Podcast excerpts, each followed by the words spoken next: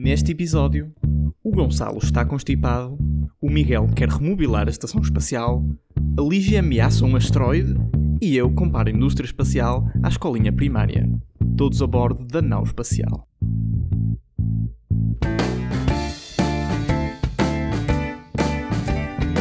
Olá a todos, sejam bem-vindos a bordo do episódio 8 da nau espacial. E como estão a sentir-se hoje, caros ouvintes? Ah, pois é, não podem falar porque estamos no podcast, mas não se preocupem, porque a nossa tripulação é tagarela o suficiente para preencher este episódio com as mais sumarentas notícias espaciais acabadinhas de colher e espremer. Mas antes disso, vamos às apresentações. Eu sou o Tiago. Eu sou o Gonçalo. Eu sou a Lígia. E eu sou o Miguel. E hoje vamos começar com a Lígia, porque acho que já é o que A terceira vez que temos o Osiris Rex a trazer-nos notícias. Uhum. E desta vez parece que eles não estão a conseguir abrir umas latas, então eles não têm aqueles abre-latas das cozinhas. Lígia, o que é que está a passar na NASA? Uh, então, aparentemente, depois de terem estudado amplamente a amostra bónus, digamos, que é aquela, aquele, aqueles pedacinhos do asteroide Bennu que vieram agarrados à cápsula, depois de estudarem isso, que não era o que estava até planeado recolher, eles foram então, lambões, tentar abrir a, a, cápsula. Pensar, bem, agora vamos ver o que é que está aqui dentro do. E esta cápsula é diferente de todo o outro aparato porque é o que eles chamam Touch and Go Sample Acquisition Mechanism, que é uma cápsula que toca, agarra o material, fecha e depois dentro dessa cápsula o material é suposto ficar termostável, protegido de, todos, de toda a atmosfera, portanto, protegido de contaminações e também de degradação uh, do material. É como se parasse o tempo no momento em que se agarrou o material. Portanto, o, material que está na cápsula, em teoria, é mais fiel ao estado natural do material do que as amostras até que já foram analisadas que, estão mais, uh, que estavam uh, à volta. Pronto, uhum. e então agora foram para tentar abrir a cápsula e não conseguem. Portanto, a cápsula tem 35 fasteners, não sei como é que isso traduzia para português. Parafusos? Uh, parafusos, sim. 35. Apertos. 35 bu- apertos, é isso. Apertadores. 35 aper- apertos. uh, acho que eles conseguem abrir uns, uns desses 35, talvez até acho que é a maioria. Não tenho aqui agora o valor do, dos apertos. Olha, tenho uma palavra mas melhor. há- Ferrolho. Diz. Ferrolho. Ferrolho. Eu não sei, Ferrolho. tenho medo de dizer. Eu não conheço esse Ferrolho não é de bem aquilo, acho. Ferrolho é tipo Isso é assim uma espécie de um espigão que, que desliza, não é? Para mim isso é um ferrolho. Como um tens tipo nas janelas e nas portadas. Verdade, verdade. Pois eu, eu imagino mais aquelas embalagens ou aquelas caixas para pôr a massa que é suposto ficar Ah, sim. hermético. E tu Exatamente, fazes. Exato. Pronto, eu imagino mais uma coisa desse género, mas deve ser muito mais sofisticado do que isto, Olha, é vou ao dicionário continuar a falar, que eu, eu já vou. Acho, acho, acho que realmente essa deve ficar a parte importante do tema. Porque depois eles acho que conseguem abrir a maior parte desses uh, folhos barra apertos, mas não conseguem abrir todos. E até hoje ainda não se conseguiu analisar o que está dentro da, da cápsula. Até a quantidade de amostra que foi recolhida, à exceção se calhar do peso que mediram, eles não conseguem, a massa, portanto eles não conseguem mesmo en- entender quanto à amostra porque depois, como é óbvio, di- diferentes densidades vão ser diferentes, ah, diferentes quantidades. E a, a- a- a malta pergunta mas porquê é que está a te- ter este. Porquê é que não tens todo? De certeza que há, ah, sei lá, uma serra qualquer ou ah, uma, um material qualquer que até aqueça o material da cápsula que se consiga utilizar que parta aquilo tudo. E haverá. Só que a situação é esta. Eles só podem tocar nesta cápsula ou nestas amostras dentro do que nós chamamos de uma glove box, uma caixa ou uma. não é uma, uma caixa de luvas, é uma. ah, como é que nós chamamos? Uma. Ah, Não sei, mas se imaginarem, eu estou aqui a ver uma imagem e se imaginarem aquelas, aqueles documentários que às vezes aparecem nas notícias com farmacêuticos a fazerem uns testes com umas caixinhas todas fechadas e com umas luvas em que só podem. exato, só podem assim manipular o que está lá dentro com essas luvas, mas Essa- existe uma palavra em português, só que é o que acontece quando imigras. É assim tipo Diz. um aquário e depois tem só os dois buraquinhos para pôr as mãos, é isso? Exato. Uma câmara com luvas, isso é que é, eu acho que a palavra mais é melhor. A palavra é uma câmara. Pronto, é uma câmara com luvas e tu só consegues manipular utilizando as luvas. E depois o problema é que tu só consegues ligá-la para. Porque, qual é a outra vantagem dessa câmara? Porque é, que é, porque é que isso existe e porque é que temos que manipular com as luvas? Porque a atmosfera que está dentro dessa câmara é diferente. Nós colocamos uma atmosfera só de azoto para garantir que não há contaminantes. Nomeadamente oxigênio. Oxigênio que vai oxidar, mas também uh, garantir que se, que se filtra tudo o que são micróbios e, e, outra mat Ok. e matérias orgânicas e outras coisas que andam no ar. Existem coisas no ar como, por exemplo, ADN. Tens ADN a andar pelo ar. É um dos problemas de contaminação quando se faz análises uh, moleculares. Mas pronto, continuando. Então, para garantir que estamos a isolar a cápsula da Terra, portanto, aquilo é como se fosse isolar a cápsula da Terra, Uhum. não é? O material que está dentro da cápsula não contactou com a atmosfera, não, não está a contactar ainda com a atmosfera, nunca vai contactar com a atmosfera, nem com a badalhoquice que tens nas mãos, nem com a badalhoquice que temos no ar. Pronto, não está a contactar com nada disso. Ah, e, e quando tu ligas essa câmara de, de luvas, tu já tens o teu material todo que tu queres usar lá dentro, descontaminado. Portanto, tu ficas limitado às ferramentas que pensaste em antemão e puseste lá dentro. Hum. Estão a perceber o eh, problema. eu- eu, eu agora estou a pensar, qual é o processo de pegares no que queres em primeiro lugar e pôr lá dentro? Há uma câmara maior com a câmara mais pequena lá dentro? É ao Depois contrário. apresenta-se. Ao contra- é ao contrário. Tens uma câmara pequenina ao lado da câmara grande, que é uma câmara que despressuriza. Ah, portanto, tu, Ok. tu abres uma, um, o- esse elevador mágico, digamos, metes as tuas coisas. As coisas têm que estar previamente super limpas e descontaminadas e não sei o quê, não é? Metes lá dentro, fechas, carregas nos botões e aquilo retira o oxigênio todo e a atmosfera toda e fica sem atmosfera, fica em vácuo. E depois, lá de dentro com a luva, abres e envias lá para dentro. Exato. Ok. Câmara Ah, 7. portanto, em teoria dá para trocar os materiais, não é? Só que, Mas Porque, só que agora, exato, só que agora tem que ser muito bem pensado, tem que ser passado por, imagino, por bastantes pessoas a assinar que aceitam, porque todos os materiais agora que se vão colocar novos para abrir a cápsula ah, vão ser experimentais, não foi testado, não era o que estava no plano, e estamos a arriscar adicionar contaminação. E, e aqui há duas preocupações, né? Uma, uma obviamente mais forte que a outra, mas não queremos contaminar a amostra, nem queremos que a amostra nos contamine a nós, de certa forma, né? Mas pronto, vem de um asteroide à partida. Eu acho que aqui não há muito risco disso, não é? E- exato, Porque se, exato. se se mantiver tudo dentro da câmara de luvas, é ok. Quando se abre essa portinha, eh, essa portinha de passar material, nós estamos eh, muito seguros. Ah, o problema é que estamos a pôr um material novo que não estava no protocolo, que não está testado, que não está assegurado que, que vai funcionar. E ao colocarmos agora algo novo numa câmara que já tem as amostras, estamos potencialmente a arriscar acrescentar algum nível de contaminação. Pode não acontecer, ah, mas para não acontecer tem que ser muito bem pensado e tem que passar por eh, muitas cabeças, digamos. E portanto só acho que este, este é caricato, porque muito provavelmente isto aconteceu também por causa do problema que eles tiveram quando recolheram a amostra e depois a caixa não estava a fechar e depois lá tiveram que fazer eh, um malabarismo qualquer de engenharia para fechar a, a caixa, mas agora os cientistas querem abrir e não conseguem. E eu acho isto ahm, trágico e cómico. Pronto. Ah, e, e ficamos à espera de ver mais episódios desta novela. Ah, e enquanto isto está a acontecer, o novo Osiris Rex, que tem outro nome, já não me lembro, já está para ser lançado, ou já vai ser lançado para o novo asteroide. Portanto, não tenho dados sobre isso, mas vê. Ah, outra missão. É outra missão, sim. Mas não estamos a falar daquela missão que é tipo a continuação desta com a mesma sonda. Estamos a falar mesmo de uma nova que vai ser lançada, é isso? Ah, eu acho que é, continu é continuação para um novo Ah, asteroide, ok. sim. Certo, um novo certo. asteroide que tem, te- que tem também a tentação de querer eh, testar a Terra a nível de impacto, digamos. Ah, pensam eles. Mas não nos próximos 100 anos. Calma, as criancinhas. Portanto, Osiris Apex. Sim, foi o que Apex, falámos no exatamente. episódio 3. Ouvintes podem voltar ao Exatamente. episódio 3 e, e ir lá ouvir o que o que dissemos lá. Aparentemente, o que a gente gosta de fazer é esses asteroides que têm um certo nível de risco para a Terra, gostamos de lá e dizer: Olha, amigo, a gente consegue tocar-te, hã? a gente vai saber o que é que tu tens aí a nível de carbono. Tua concentração de carbono vai ser conhecida, hã? só para saberes. Isso, eu acho que isso soa muito mais ameaçador na tua cabeça do que realmente. O que vai na cabeça dos astrobiólogos. Ah, fica a saber a tua concentração de carbono, hã? Diz só duvido. Chaval, vê lá. Diz pá. só duvido. Bem, queria intervir só para dizer que não encontrei a palavra certa para aqueles fixadores das tampas. No entanto, aprendi outras coisas, não é? Como, por exemplo, se quiserem ver do que é que estamos a falar, estamos a falar do. algo como os recipientes com tampa vidro transparente, Korken, do IKEA.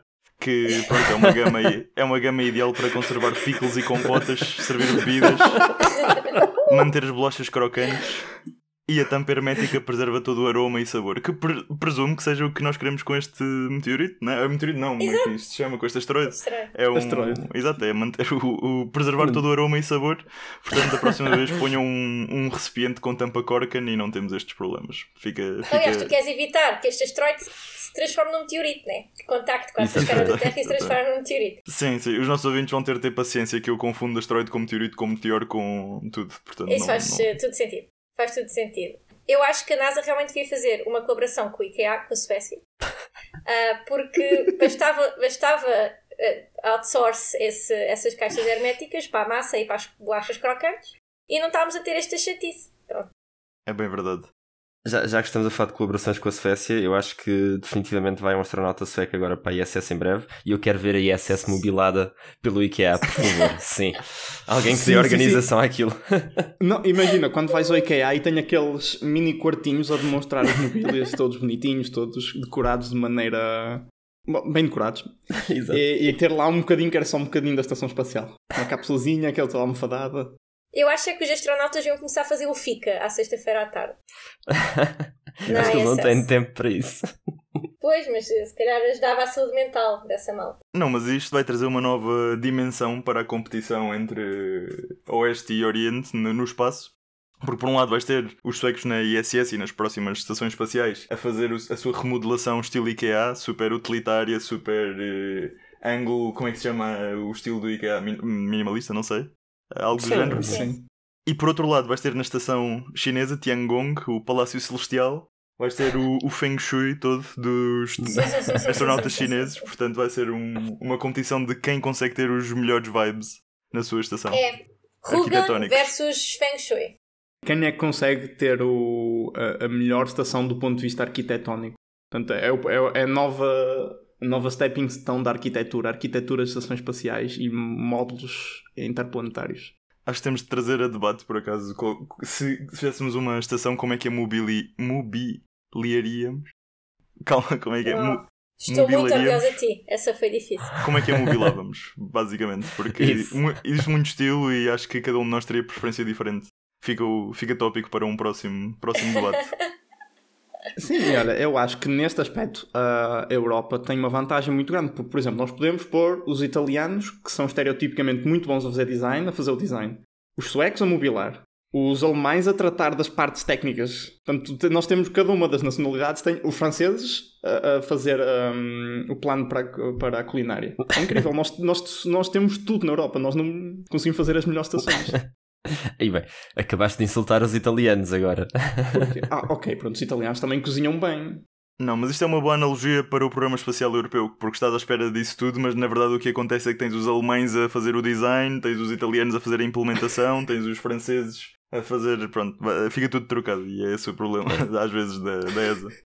E, e, e reúnem-se todos numa sala, discutem isso tudo e depois na verdade ninguém faz nada porque não conseguem lançar uma estação lá para cima. Infelizmente foguetão, na vivemos aí. Exato. Neste momento nem tem foguetão, não é? Portanto, nem tem ninguém para conduzir o autocarro. Mas pronto, queria só também deixar um, uma nota final sobre este tópico, voltando, porque acho que demos um. um afastámos-nos um pouco, só para dizer que até a NASA, que tem todo o prestígio que nós conhecemos, toda, toda a pujança, não é? E as coisas que rimam, até nestes momentos importantes lhes dá ansiedade de performance. Portanto, dizer para todas as pessoas aí, especialmente homens, que acontece e é preciso é rir da trágica comédia, como diz a Lígia, que o importante é as coisas resolvem-se e vão ao sítio. Portanto, se até a NASA tem estes problemas no momento, claro que todos os homens têm também. Portanto, não faz mal. Muito bom, muito bom. Gonçalo, deixa aqui a dica aos ouvintes. E, e vamos, vamos continuar agora. Acho que já chega do Osiris Rex e das latas. NASA, boa sorte abrir as latas. Estamos do vosso lado. Queremos saber o que é que está lá dentro. Mas por agora vai continuar o Gonçalo a falar sobre autocarros. Gonçalo, quem é que anda a lançar foguetões? Muito bem, ficou prometido num episódio anterior, num dos anteriores, falar um bocadinho mais em detalhe da Rocket Lab, que é uma empresa de, principalmente que- de foguetões, não é? que produz eh, foguetões e outros serviços para, para quem quiser pôr os seus itens lá em cima no espaço. É uma empresa pela qual eu tenho uma certa admiração e sigo, ou já segui mais, mais- com mais proximidade, mas acho bastante interessante tudo o que eles fazem e, e queria também partilhar um pouco com, os nossos ouvintes e contextualizar também com notícias recentes de o que é que se passa lá nessa empresa. Portanto, Rocket Lab é uma empresa neozelandesa e americana. Começou, foi fundada por um, um sujeito neozelandês chamado Peter Beck, inicialmente na Nova Zelândia, e eventualmente abriu as suas sucursais nos Estados Unidos para poder fazer os contratos governamentais e ter acesso a este mercado e à infraestrutura lá, etc. Começa logo aqui o habitual culto do CEO que temos na indústria espacial e na indústria tech, porque é, é um, uma personagem caricata e muito interessante também, não, fez, não tem curso superior, optou em vez disso por fazer uh, umas aprendizagens profissionais, algo do género soldadura ou industrial, algo do género, e passadas menos de duas décadas tem uma empresa que foi avaliada em mais de um bilhão de dólares, portanto é uma história de verdadeiro sucesso e, e impressionante. O seu foguetão principal, o seu, o seu produto principal neste caso, é um foguetão chamado Electron, é um pequeno foguetão, um bocado maior do, do que aqueles micro-lançadores que vemos a ser desenvolvidos na Europa, mas mais pequeno que o Falcon 9 da SpaceX. E o seu mercado com pequeno. este. bem mais pequeno. E o seu mercado com este foguetão é lançar payloads, portanto, lançar satélites para órbitas altamente customizadas. Isto porque, se quisermos lançar um, um, satélite pequeno na SpaceX, temos de fazer alguns compromissos em termos de órbita, em termos de precisão, e portanto, temos aqui a, a, o, o Eletrão a lançar para uma coisa à maneira e devido a isso também mais caro. Para além disso, outros fatores interessantes deste foguetão é que tem um grande emprego de. um grande uso do material fibra de carbono. Isto uhum. também beneficia de experiência dos neozelandeses com este material que usam em, para desporto e uh, acho que é vela e esse tipo de, de, aplicações, como também já falámos no episódio sobre a Prada. E portanto tem, usam esse tipo de know-how no, no desenvolvimento do foguetão algo muito, muito interessante é que o foguetão tem bombas elétricas em vez de turbomáquinas que funcionam com o combustível do, do foguetão, combustível, isto é, o propelente do foguetão, portanto, normalmente é, existe um, este, o motor tem um ciclo e esse ciclo alimenta ao mesmo tempo as bombas que, que injetam, não injetam, pronto, que mo movem o, o propelente lá dentro. E eles optam em vez disso por usar uh, baterias que são mais eficientes e têm uma melhor performance. O problema geralmente é que a bateria é bastante pesada, portanto, o, como sabemos, para lançar coisas para o espaço, o peso é o maior inimigo. E a maneira como eles resolvem esse problema é ejetam as baterias tal como se ejetam os estágios. Portanto, é super engraçado ver o, yeah. o foguetão a ir e de vez, de vez em quando puf, puf, puf, as baterias a sair. É super engraçado, na minha opinião. É, eles, eles fazem o chamado, eles chamam isso, acho, battery hot swap, uma, uma cena assim, em que estão a usar as baterias, depois gastam essas, ejetam e passam para as outras. Liga automaticamente às próximas.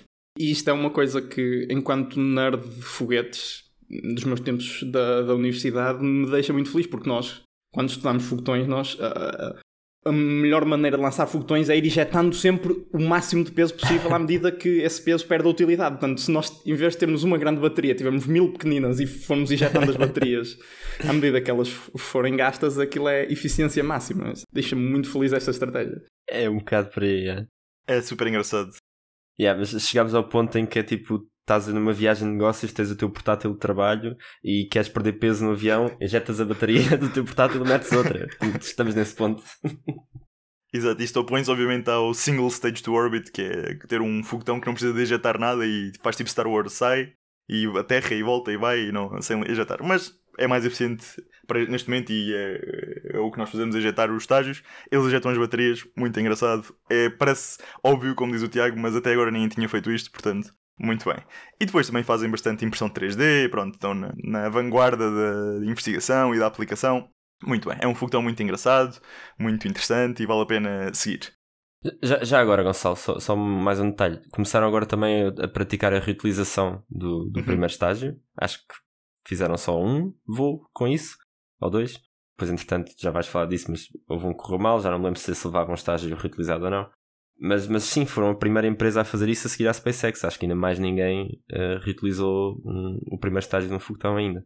É isso mesmo, é uma das. É, era para onde eu ia seguir. A, uh, eu ia seguir ah, a seguir. Pronto, peço desculpa. Uh, não, não, não, não, não, peço, não peço porque fizeste muito bem, que eu até quase, quase saltei, portanto eu próprio não estava a ver. Mas sim, reutilização uh, não, não é um ponto prioritário na agenda deles. Eles preveem uhum. agora que trará benefício económico e, portanto, têm andado a fazer experiências com isso. Interessantemente, a maneira que eles queriam fazer a reutilização ao início era pôr um helicóptero com um gancho para apanhar o, o foguetão à medida que ele. O foguetão, isto é, o, o primeiro estágio à medida que ele caía na atmosfera. Yeah. E, e fizeram. Exatamente, é. é- Calma, co- Tinha um foguetão a cair de paraquedas e depois ia lá um helicópterozito com um gancho, apanhava o paraquedas, estás a ver? Tipo, mid-air e, e levava tudo para, para o Porto, para não sei para onde é que é. E porquê? Porque o objetivo aqui é evitar os custos que se, que se tem quando o, estágio cai na água, como era o caso do shuttle, que as coisas eram apanhadas para depois serem eh, pronto, recupera- recuperadas e refeitas. Só que se cair na água salgada, o a água salgada para já é, é, é mesmo perigoso e. Quer dizer, também é perigoso com o helicóptero. Mas é, é difícil, é difícil de apanhar da água porque entra água lá para dentro, fica, entre aspas, mais pesado, é preciso ter uma infraestrutura, depois a água salgada danifica o hardware. Portanto, eles pensaram, vamos apanhar em, em queda, em vez de pormos uns foguetõezinhos para aquilo aterrar como a SpaceX, vamos apanhá-lo em, em queda livre com o paraquedas. E é por isso que, que Relay é interessante, tem estes, estes fatores todos engraçados e diferentes que tornam entusiasmante de seguir. Uh, então já desistiram disso e já viram que o, o primeiro estágio até, até aterra bem, na reentrada, que se cair a água dá para ir lá pescar, portanto neste momento é o que estamos a tentar fazer. Para quem se está a perguntar porque é que eles não fazem como a SpaceX e aterram com, com o mesmo motor de foguete com que descolam, é porque como o, o Eletrão Eletrão é tão bom. Como o Eletrão é um veículo bem mais pequeno, não tens a margem de combustível de propelente necessária para fazer a brincadeira que a SpaceX faz. Ou seja, os 2% de combustível, o que é que seja que sobra de pôr a payload lá em cima, não é suficiente para voltar para, para baixo e aterrar. Então eles têm que usar um paraquedas ou o que quer que seja. Sim, bem visto, bem visto. E também seria custo adicional a, a priori, logo ao início, para fazer a- o desenvolvimento do motor Uhum. ficava mais caro. Por exemplo, se calhar a MySpace é, algo- é o que eles estão a fazer, uma pequena eh, empresa europeia, eh, pequena, mas com uma grande por trás, eh, estão a tentar replicar esse, esse procedimento com um fogo tão pequeno. Mas tudo bem, eles já, já desistiram da ideia de pescar a meio do ar, que não é uma ideia assim tão parva, se pensarmos nisso, porque durante a Guerra Fria, os primeiros satélites espiões dos Estados Unidos o que Uhum. faziam era que filmavam em rolo até houve uma, essas parcerias eram feitas na altura com a, a Polaroid e com essas empresas que tinham contratos secretos com o Departamento de Defesa e depois ejetavam a- a os rolos fotográficos, caíam com paraquedas e um foguetão, um foguetão, um avião sorrateiro, como é que se chama os eh, stealth? Um Eh, spy chega- plane, Um sim. caça. Exatamente, esses, esses caças americanos apanhavam com um gancho o- o, eh, os rolos fotográficos, portanto isto não é nada de novo. Já, já agora, só uma pequena curiosidade: esses satélites chamavam-se Corona. Seguimos em É mesmo, exatamente, exatamente, exatamente, da Lockheed Martin. Portanto, eh, muita história secreta também na, na exploração espacial e que Sim, mas estamos falar. a falar de uma coisa há 70 anos atrás, não é? Incrível, não? Não, eu, eu, eu tenho uma pergunta em relação a isso, que é como é que eles sabiam onde é que a, o, a cápsulazinha do rolo ia estar? Não havia GPS, eles não podiam meter lá um, Eh, um raio que eles davam um track à cápsula quando ela caía. Eh, imagina quando de orbita, desorbitas o, o satélite, Sim. sabes mais ou menos a área onde ele vai cair e eles deviam apontar com certeza ali para uma zona do Atlântico ou do Pacífico. E depois iam lá de avião e o paraquedas devia ser grande o suficiente para demorar muito tempo a, a fazer a descida toda. Então o avião O fazia Ok. o scout daquela zona toda até o encontrar. Deve ser isso. Podemos ir investigar. Eu esqueço-me sempre do paraquedas. Eu já, já um bocado quando o Gonçalo disse que eles apanhavam o primeiro estágio de helicóptero, eu pensei de helicóptero, mas depois com paraquedas fez muito mais sentido. Um dia traremos, se calhar, este tipo de histórias e temos de investigar melhor, mas se não me engano, o, que, eh, o fator diferenciador deste, neste tempo, antes do GPS, era o radar. Portanto, com uma frota grande de, de aviões e radar, eles apanha- eh, conseguiam mais ou menos localizar o paraquedas e apanhá-lo. Mas pronto, tudo bem. Voltando ao tópico, eh, isto é sobre o Eletrão. E quanto à competição com a SpaceX, eu estas tosses eu peço desculpa, mas alguém vai ter de as editar. eu até, até março vou estar a tossir assim. Um, o, o CEO, o Peter Beck, quando, sempre que lhe perguntavam então e competir com a SpaceX, fazer um foguetão grande, reutilização, nananã, ir a Marte, ele dizia sempre: primeiro, enquanto quanto a Marte não me importa, o que é interessante é Vênus, por todos os motivos que ele já disse aqui ao longo deste podcast, o planeta vivo e parecido com a Eu Terra. não disse e... nada disso. Planeta vivo por oposição ao planeta morto, exatamente. Exatamente, planeta não Exato. morto, com nuvens e fosfatos e cenas. E, hum, Fina. Portanto, muito mais interessante que Vênus. E segundo, eu não vou fazer um fogo tão grande e se fizer um fogo tão grande como o meu chapéu. E por aí ficamos. ah, vais falar do chapéu. Portanto, continuamos com o Eletrão, já se reutilizaram os motores do Eletrão. Em breve reutilizaremos o booster todo. Outras iniciativas interessantes temos o Spacecraft as a Service, que eles desenvolveram uma espécie de um satélite e podemos só pôr a payload e eles lançam, portanto, end-to-end service. Spacecraft as a Service também está na moda, tudo as a service, muito giro. Fizeram um subsidiário de defesa para os contratos de defesa, portanto, estão a fazer tudo by the book, tal como a, a SpaceX também fez um subsidiário do género.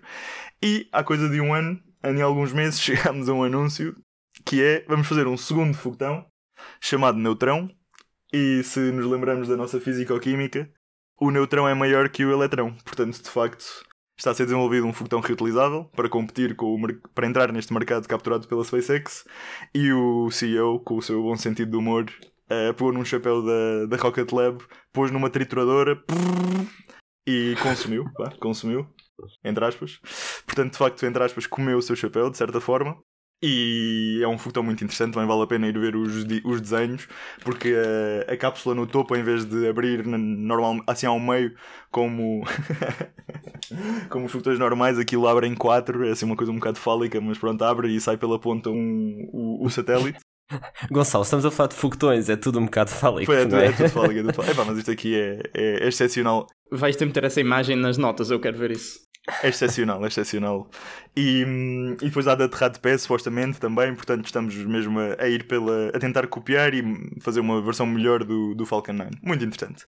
E agora saiu nas notícias que estão de facto a finalmente a seguir com a sua missão a Vênus, como já tinha sido mais ou menos uh, pronto, indiciado. É uma missão financiada privadamente. Supostamente, como diz o CEO, é um trabalho de fim de semana e noites, portanto não é uma prioridade, é o side project e acho que a missão principal é uma sonda para tentar descobrir material orgânico nas nuvens de Vênus. É este o objetivo. E é, é, interessante o paralelo entre a SpaceX e a Rocket Lab. É o... Eu fui ver a versão portuguesa da expressão Dark Horse ou Underdog, é parecido. E em, em, os brasileiros aparentemente têm uma, uma, uma expressão que é apostar na zebra, que achei muito interessante, muito engraçado. Portanto, é, eu seguir a Rocket Lab para mim é como apostar na zebra e é o, a versão mais, no, mais jovem e rebelde da SpaceX. E eu acho bastante interessante. E também este ir para Vênus em vez de ir para Marte, mais uma vez uma ilustração disso. Eu tenho uma sugestão para a Rocket Lab que é em vez desta história do helicóptero, ou em vez desta história de. Apesar de helicópteros serem fixe, ou desta história de andarem a pescar foguetes, eu sugiro pá, fazerem um trampolim gigante. Abrem paraquedas, aquilo vem devagarinho e pá, tenham um trampolim, nem sequer precisam de se aquilo está para cima ou para baixo, para não. Cá em cima do trampolim direitinho, maravilha. E depois, quando não está, não está a haver aterragens de foguetes, podem fazer um, um gig secundário com festas de anos de miúdos, assim. Fica uma ideia. Não, mas estás a falar disso, mas existem estudos de. Que acho que é mais para missões interplanetárias, mas para a Terra também já vi estudos sobre isso, que é um airbag. Portanto, cai de paraquedas e depois sai o airbag e puf, puf, fica aos saltinhos. E noutros planetas usa também estruturas deformáveis, portanto os, as pernas de. cai com um paraquedas ou com propulsão e depois as pernas puf, amarrotam e absorve o impacto. Portanto, quem sabe, se calhar o trampolim é uma outra opção.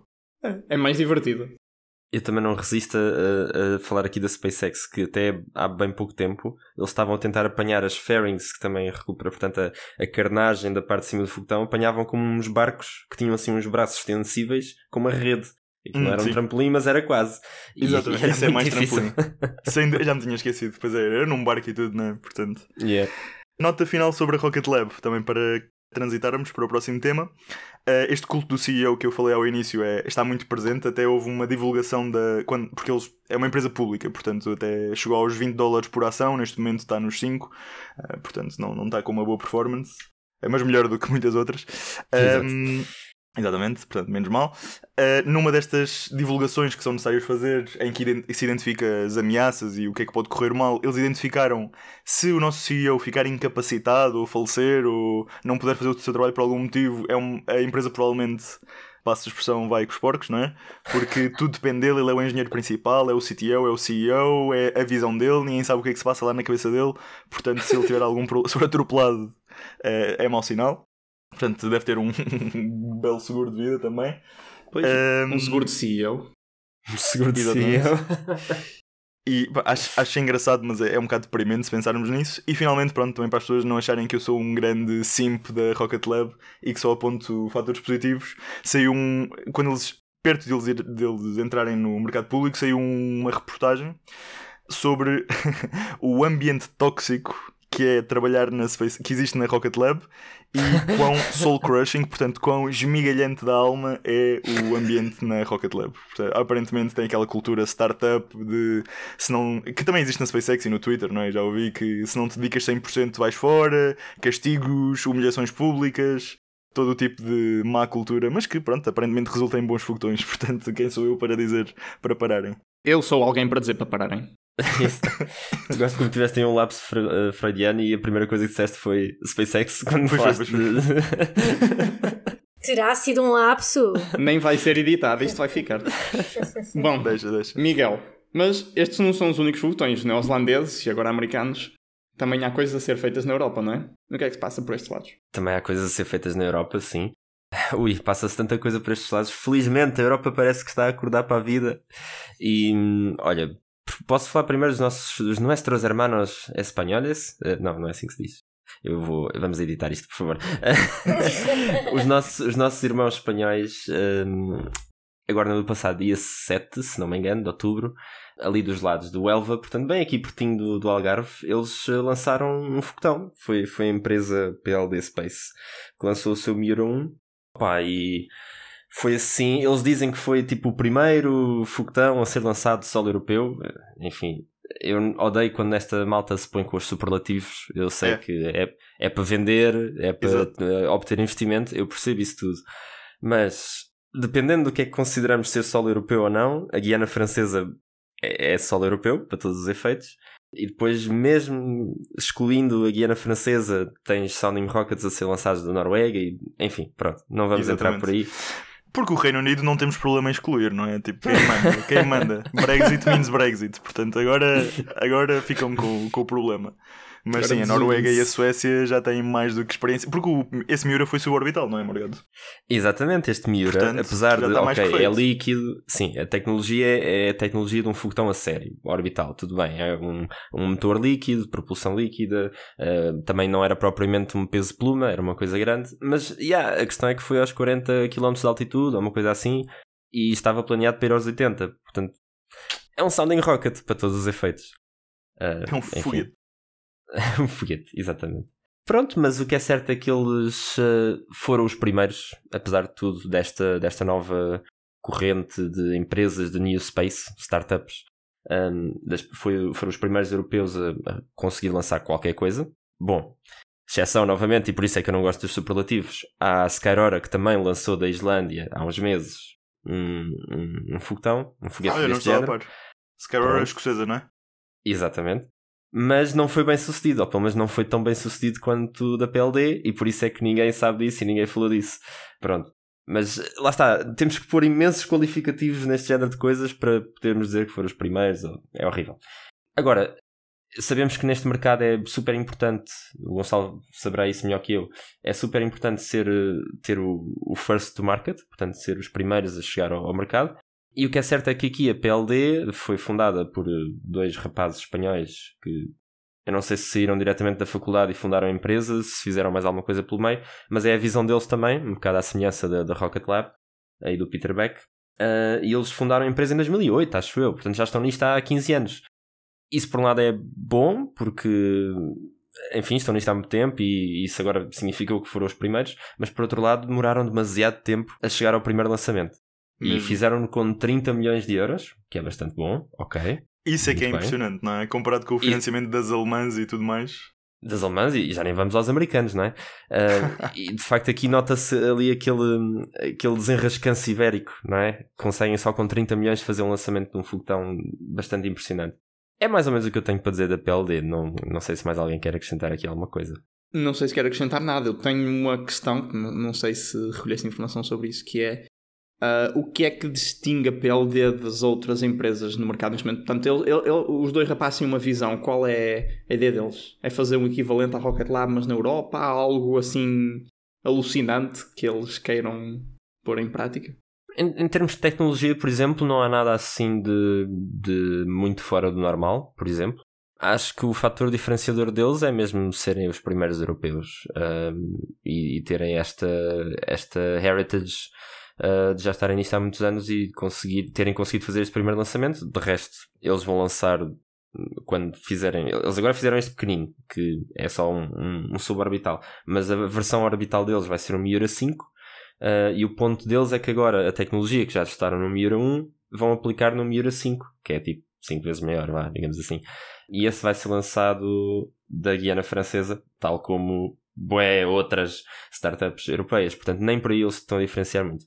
Mas espera, eles têm proximidade, como disseste em Huelva, que os espanhóis já, já flutuaram a ideia de fazer um porto espacial por esses sítio, não é? Por esse sítio. O, o, o, problema do Huelva, o Huelva é ali ao pé de Cádiz, é, portanto é mesmo ali na continuação do Algarve. Um, já agora este lançamento do Mir 1, pequena à parte, poderá ter sido visível do Algarve, eu não tenho a certeza, porque eles estavam a planear ir uma altitude mais alta. Pronto, enfim, mas é giro estar, conseguimos ver lançamentos de foguetões aqui de Portugal. Não sei se alguém hum.